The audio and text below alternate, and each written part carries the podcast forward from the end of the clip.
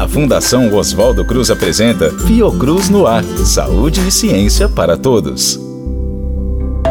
Hoje, com 36 anos, a bibliotecária médica Diane Vicente Amaral tem uma boa saúde e sem dores. Mas por 33 anos tudo foi muito diferente. Eu era um bebê de 10 meses de idade quando comecei a utilizar antibióticos. Primeiro para amidalite e aos 3 anos para cistite. Pouco tempo depois, ambas condições se tornaram recorrentes.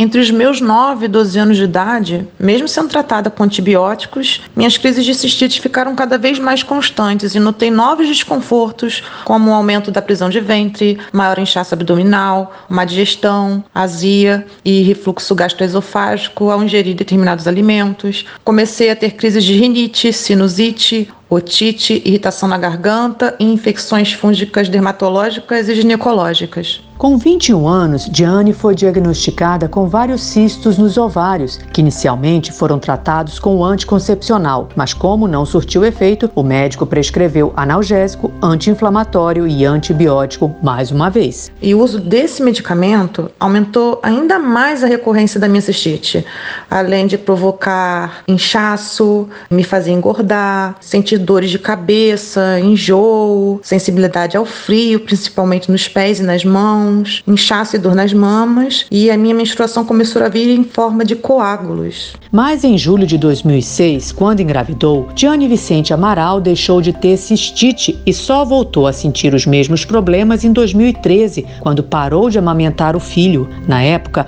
ela estava prestes a terminar a faculdade de biblioteconomia. Tanto que houve momentos em que tive de sair da sala de aula e ir ao hospital mais próximo. E ainda no meio da aula, eu saía para deitar em um banco e me encolher de tanta dor. E isso me fez ter muito medo de não conseguir concluir a graduação, porque a dor me fazia até perder o ânimo e até mesmo raciocínio para eu poder estudar.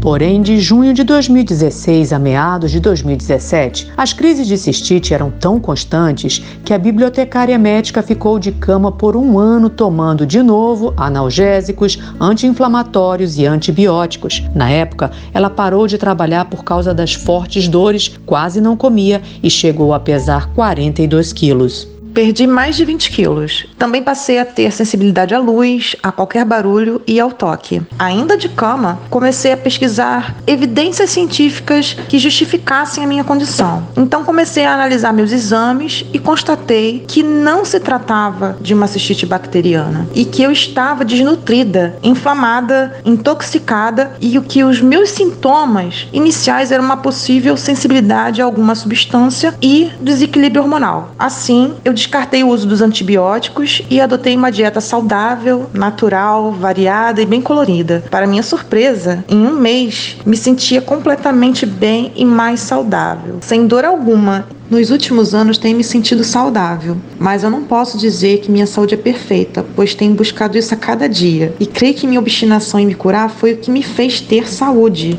Para avaliar o caso da Diane, conversamos com o médico com prática integrativa, Dr. Gilberto Kosserginski, formado em medicina pela Universidade Federal Fluminense e com cursos de especialização na Academia Americana de Medicina Anti-Envelhecimento, no Instituto de Medicina Metabólica e no Instituto Senergia todos nos Estados Unidos. Então, no caso da Diane, ela sempre foi medicada com antibiótico, porque a suspeita inicial, mesmo que não comprovada laboratorialmente, eram de quadros de infecção bacteriana. E esse quadro de, de infecção bacteriana, não comprovados, não seria o caso de indicação de antibióticos. Então, fica esse conflito entre o supertratar e o não tratar. O risco de supertratar a curto prazo é menor do que o risco de não tratar se for uma infecção bacteriana que não foi pega pelo exame. No caso dela, o como ela foi sempre tratada com antibiótico e não teve é, um, um, não vou dizer que não teve uma atenção ideal, mas que não teve uma investigação ideal sobre os quadros que ela apresentava, isso prejudicou ela a médio e longo prazo, porque o antibiótico em excesso teve uma série de problemas, desde problemas hepáticos, de alguns antibióticos com calcificação dentária, outros antibióticos com destruição da flora bacteriana, que foi o que mais ou menos aconteceu com ela ao longo desse tempo e ela demorou 33 anos para poder entender o que aconteceu aconteceu com ela.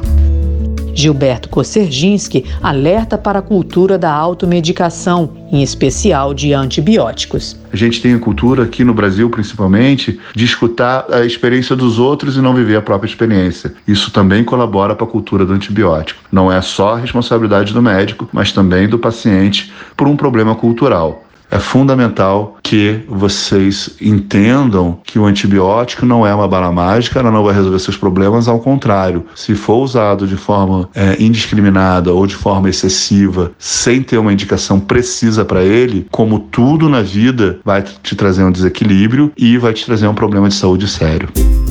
Fiocruz no ar. Apoio Vice-Presidência de Educação, Informação e Comunicação da Fiocruz. Somos todo SUS.